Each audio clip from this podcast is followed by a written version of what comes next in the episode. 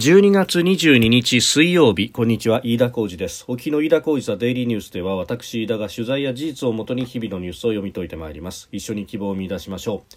えー、今日取り上げるニュースまずはアメリカの議会がバイデン大統領に対してデジタル貿易協定をインド太平洋地域の同盟各国と結ぶべきだという、えー、圧力をかけているというニュース。それから新型コロナオミクロン株、えー、国内初の市中感染が、まあ、大阪で、えー、確認がされたというニュース。それから、えー、廃棄のアベノマスマスクについて、えー、報道公開が行われたというニュースを取り上げてます。参ります。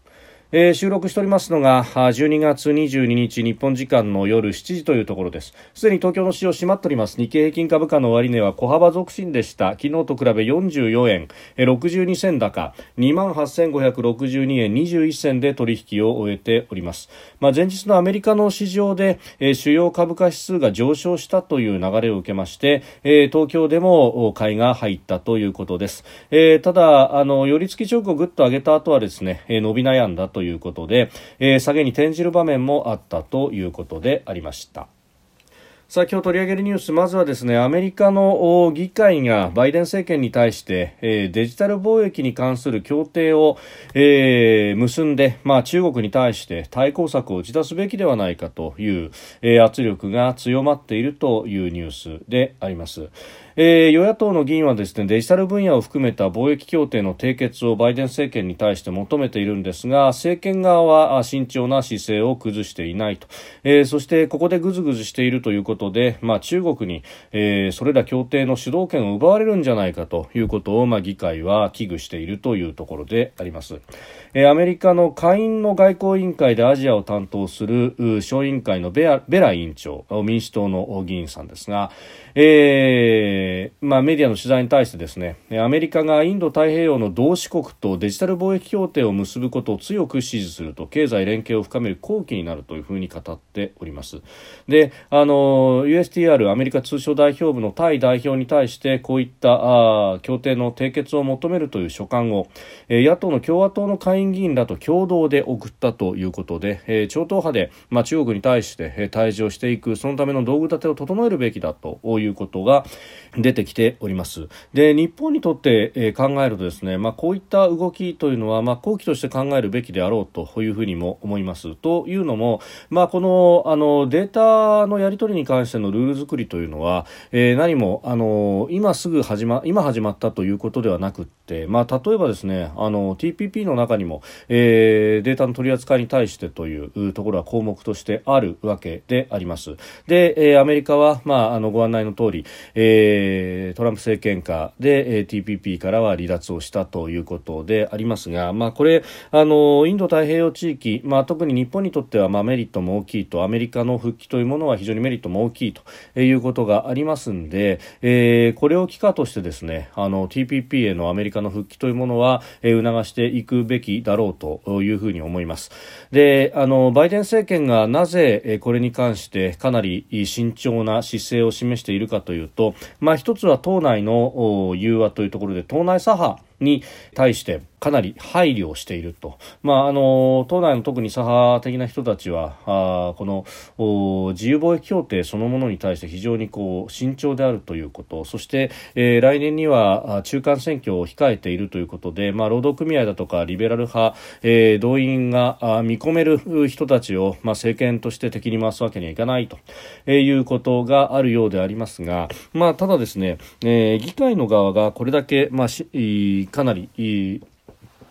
超党派で、えー、必要だということを言っているとでアメリカの世論としても、まあ、中国への対抗というところに関しては、まあ、かなりの部分が、えー、理解されるのではないかというようなこともあります。まあ、ですんで、えー、ここでですね、え、TPP の普及を流していくというのは、まあ、日本の国益にももちろん資するわけでありますが、えー、広くインド太平洋の安定という面でも非常にこう重要だというふうに思うところであります。まああの他にもですねデジタルの他に、えー、技術インフラ投資サプライチェーンサイバーセキュリティなど各分野というところを求めていくということで、まあ、あのバイデン政権はですねインド太平洋経済枠組みと、まあ、貿易協定ではなくまあ、あの有志連合的なものを立ち上げようとしているそうなんですけれども、まあ、これはあの詳細がまだ固まっていないというところで、まあ、看板だけぶち上げているような、えー、点もありますし、えー、また、まああの例えばあ経済連携協定のようなですね、まあ、縛りが緩いということになると、まあ、どこまで、えー、それが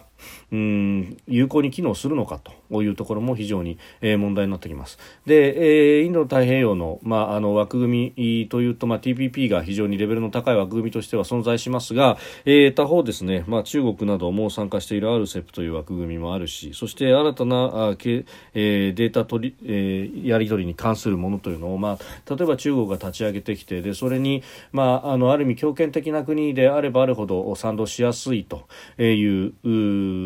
ような、えー、枠組みになってしまうとそれでルール作りが先行をしてしまうということになると、まあ、日本にとっては非常にまずいと、まあ、日本だけでなくって、まあ、台湾だとかも含めてですね非常にまずいと。えー、であの本気度はさておき中国は TPP にも手を挙げてきているというようなこともありますので、まあ、ここはアメリカの復帰というものをですね第一義的に考えてそしてアメリカ国内の事情というものを、まあ、機としながら、えー、日本としても交渉していくべきであるし、えー、巻き込んでいくべきであろうというふうに思うところです。えー、それからですね、えー、大阪で、えー、海外への渡航歴がない家族3人が新型コロナの新たな変異株オミクロン株に感染したということが、えー、分かりました。うん岸田総理があそういった発言をしたということで、えー、記者団に対してはいわゆる市中感染の事例として受け止め対策を徹底していくと、えー、いうことであります。でまた、あのー厚生労働大臣は水際対策は徹底していくんだと今やっているものをそのままやるんだというようなことも言っています。で、えー、オミクロン株の濃厚接触者に関しては自宅ではなく宿泊施設で14日間の待機を要請するというふうに、えー、強調したということであります。で、まあ、必要な対策を打っていくというふうには唱えておりますが、えー、他方ですね、あのじゃあこれに関して、えー、ワクチンは非常にこれ、あのまあ感染予防というよりは重症化予防というところで、えー、効くのではないかと言われております。で、えーそのあたりでですね、あの3回目のワクチン接種というものをどう考えていくのか、これ、後藤厚労大臣はですね、えー、まあ、前倒しに関しては、えー、基本できないんだという線のですね、まあ、あの官僚の用意した答弁を繰り返しておりますけれども、えー、他方、まあ、あの2回目のワクチン接種のために用意したワクチンと、まあ、あの1回目、2回目のために用意したワクチンというものが、えーままだかなり、えー、日本の国内には残っているということがあります。まあ、あの一説というかですね、まあ、あの調べると3000万回ぐらい、えー、の分が残っているとで今すぐにこれは使えるというものがあるとされていますし、えー、またその、まあ、ブースター接種ということでいうと1回目、2回目はあファイザーあるいはモデルナを打ったという方が多いですが、えー、国内で生産できるという意味ではですね、えー、アストラゼネカ社製のワクチンだって、えー、これも有効に使えるということが、えー、言われているわけであります。で、まあ、この辺も駆使しながらですねとにかくこの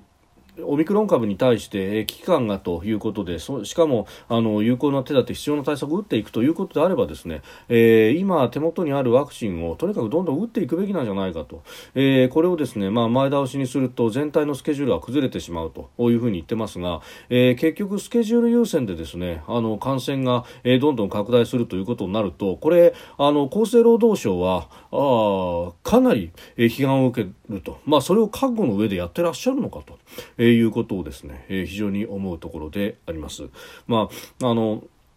あるものを使うと、そして、まあ、今ですね、病床がまだまだ、あの余裕があるうちに、ということは、えー、まあ、これ、接種に関しては、基本的にはお医者さんが必要になってくるということもありますので、まあ、その方々がですね、オミクロン株対応と、そしてワクチンというものが、えー、まあ、被ってくると、これ非常に、あのマンパワー的にも大変になるということは、それこそ第5波を対応しながら、えー、ワクチンをなんとか打ち切ったというですね、えー今年の夏の経験というものがあるわけであります。で、まあそういったことを考えるとですね、今のうちにやれることは全てやるべきであるし、あるワクチンは全部使うべきだというふうに私は思うところであります。えー、それからですね、えー、アベノマスクについてであります。あの岸田総理大臣が、まあ、昨日の会見の中でですね、えー、まあ、あ新型コロナ対策として政府が去年、えー、調達し配布した、えー、そして、まあ、あの配布があ,、まあ、ある程度は終わったところで、えー、余ったもの、えー、アベノマスクというふうに、まあ、揶揄されておりますけれども、えー、これがですね、まあ、あの倉庫に眠っているということが言われておりましてで岸田だ岸田総理は、えー、これを今年度末に破棄をするんだということを、えー、表明をしましたあけれども、えー、このですね、えー、アベノマスクの在庫の倉庫というものを厚生労働省がわざわざ今日公開をしております。えー、まあ、あの、山積みになっているというようなことが言われていて、そしてこの他にお金がかかってるじゃないかというようなことも言われておりますが、うーんこんなことやってる暇があるあるんだったらですねワクチンを供給するなり、えー、前倒して打つなりしろよということは非常に思います。というか何の生産性もこれにはないと。こういうところでやろうと。で、えー、アベノマスクがですね、まあ、これあのマスクの配布非常に揶揄されるところですがあの当時のことを考えるとですね、えー、店頭でマスクが全く買えなくなっている状況があったと。で、えー、闇ではですねかなり高値で取引をされていたということ。そしてマスクそのものは、えー、全く店頭から消えましたけれどもじゃあ在庫として、えー、抱え込んでいてそれを売り惜しむというような、えー業者だとかというのが、まあ、あのないことはなかったと。あるいは転売して、えー、儲けようとする人たちが、えー、今ではないともうちょっと値段が上がってからだということで、まあ、待っていたということが、えー、非常に起こってきたと。で、えー、他方ですねあのマスクの足らないということがあるので、えー、それによって、まあ、高齢者施設であるとかは、えー、非常に困っていたというところがあってでこれをこう発表したところから、えー、この先の値崩れというものをですね、えー、考えた、えー、業者だとかが一気に在庫を吐き出すというようなことで、まあ、あのマスクの歯科は下がるし、えー、そして、えー、供給する量というものが増えてきたということはあのまあ、市中のデータ等々でも確認がされたところであります。まああの結局ですね、えー、その後まずは高齢者だとかあるいは子ども向けというところで、えー、ガンガン配ってでそれでもあの在庫として、えーまあ、供給ができるめどがついたので、えー、1家族、まあ、1世帯2枚という形で、えー、このマスクを配った。いうことでありました。でさらに、えー、それにプラスしてということで、まあ、在庫が余ったということだったようでありますがうんこれをですね在庫がこれだけ余ってしまったから悪だというような今叩くというのは何か、えー、当時のことを全く考えずにですね、えー、今の常識だけで、え、批判をしているようなあ気がしてならないというところと、えー、こんなことをやっていてもですねじゃああの感染の防止になるかというようなことを考えると、えー、全くそんなことはないと、えー、何よりもこんなところに、えー報道公開までしてですね、えー、やるということが、えー、どこまで意義があるのかというのは私は甚だ疑問ですし、えー、忙お忙しいであろう厚生労働省がですねお忙しい年末にこんなことをされているというのが、えー、本当にお忙しいんですかというふうな、まあ、疑いすら感じてしまうというところであります。飯田浩司デイリーニュース月曜から金曜までの夕方から夜にかけてポッドキャストで配信しております。番組ニュースに関してご意見感想飯田 TDN アットマーク Gmail.com までお送りください。飯田浩司デイリーニュースまた明日もぜひお聞きください。飯田浩司でした。